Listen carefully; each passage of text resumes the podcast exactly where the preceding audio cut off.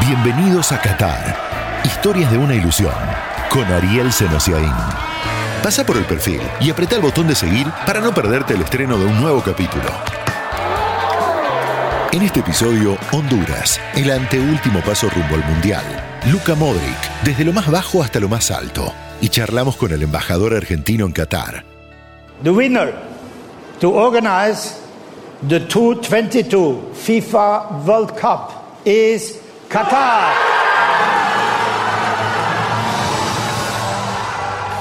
El Mundial de Qatar será histórico. Mientras para nosotros el Mundial se trata de historias. Historias de los nuestros, de los rivales, de los locales. Bienvenidos a un viaje que en realidad es una ilusión. La historia de la selección argentina la presenta IPF, 100 años impulsando lo nuestro.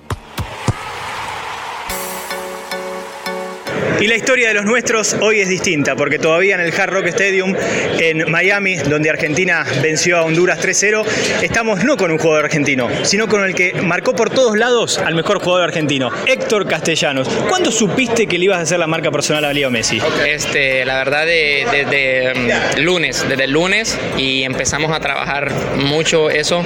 Este, me pusieron un jugador con otro color de pechera, este, miramos videos del partido del Girona, creo que fue. Este, eh, a mi compañero lo pusieron que hicieran los movimientos que hacía Messi, o sea, cómo se desplazaba, para dónde agarraba, dónde se paraba, qué movimientos hacía. Y a mí me pusieron a, hacer los movimientos que le hizo el jugador que no recuerdo. Pablo más feo. Ajá. ¿Y cuándo, cuántos segundos tardó Messi en decirte algo?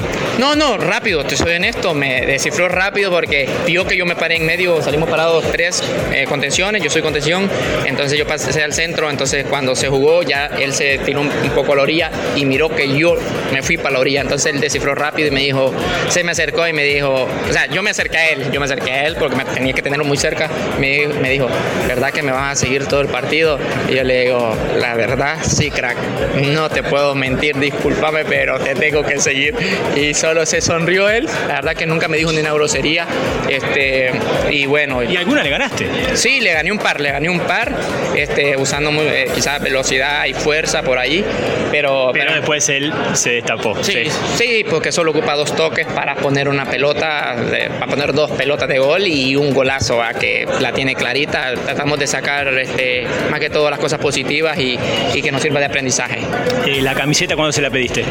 Ahí mismo, ahí mismo porque si lo dejaba correr más, otro compañero se le iba a pedir. Te soy súper honesto, entonces me quedó la chance que gracias a Dios, él, que sí me preguntó, me dijo que eh, verdad que me vas a seguir todo el partido y yo le dije que sí, después yo le digo, Leo, crack, yo te admiro, dame tu playera, la cambiamos, porfa. Sí, me dijo muy tranquilo, sí, ok, ya la hice, dije yo. Entonces, después al final hicimos contacto visual y él me, él me hizo seña así y él me la entregó. Nosotros estamos ilusionados. ¿Está bien que estemos ilusionados? Claro, claro, seguro, son unos candidatos a, llevarse eh, eh, la Copa del Mundo y bueno, seguro en Honduras tienen este, mucha gente que, lo, que los apoya, seguro. Gracias, Héctor, un placer. No, un placer, a la orden. Héctor Castellanos, el volante hondureño que pasó a ser la historia de los nuestros, la historia aquí en la victoria argentina, en el Hard Rock Stadium en Miami.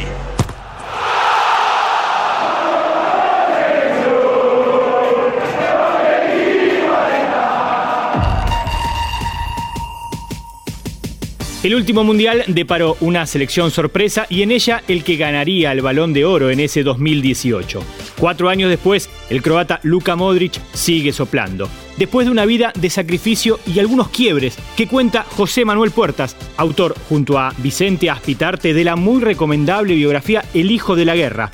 El primer quiebre, claro, el recuerdo tan doloroso durante el conflicto de los Balcanes. Luka tenía solo siete años.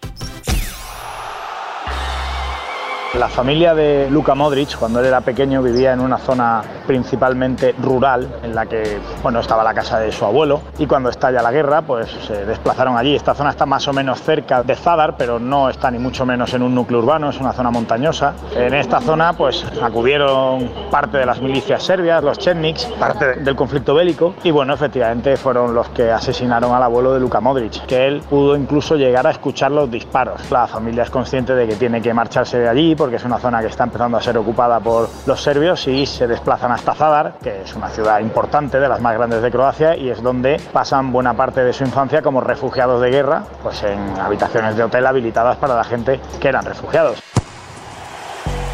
A los 37, Modric sigue haciendo diferencia. Le sobra concepto, sabe correr la cancha y tiene un físico privilegiado. ¿Tiene un físico privilegiado? Evidentemente, para él fue un problema. Por ejemplo, para él supuso uno de los grandes traumas de su infancia el hecho de ser rechazado por el equipo de sus amores. Él, como buen dálmata, él procede de la región de Dalmacia, la, la mayoría de los dálmatas son del Hajduk Split, que era el equipo en el que Luka Modric había soñado con jugar durante toda su vida. Y él realiza una prueba con el Hajduk Split cuando empieza a destacar en las escuelas del Zadar y el Hajduk Split le rechaza por su físico, le rechaza porque es pequeño, porque no veían la posibilidad de que fuera nunca jugador profesional. Historia recurrente, la de los cracks. Primero, haber sido rechazados. Atentos a cómo buscaba crecer Luca luego del consejo de Tomislav Basic, un viejo formador de su zona. Tomislav Basic era un hombre sabio, exponía que si una persona estaba mucho tiempo haciendo el pino, como decimos en España, el equilibrio invertido, con las manos en el suelo y los pies arriba haciendo equilibrio, que eso podría ayudarle a crecer. entonces Luka Modric pasaba mucho tiempo después de los entrenamientos haciendo el pino. Lo curioso de esto es que no había ninguna fundamentación científica en los postulados de Tomislav Basic, pero al cabo de unos años se demostró que efectivamente esto podría ayudar a crecer unos centímetros. Obviamente Luka Modric no ha crecido mucho, pero sí lo suficiente como para poder ser un jugador.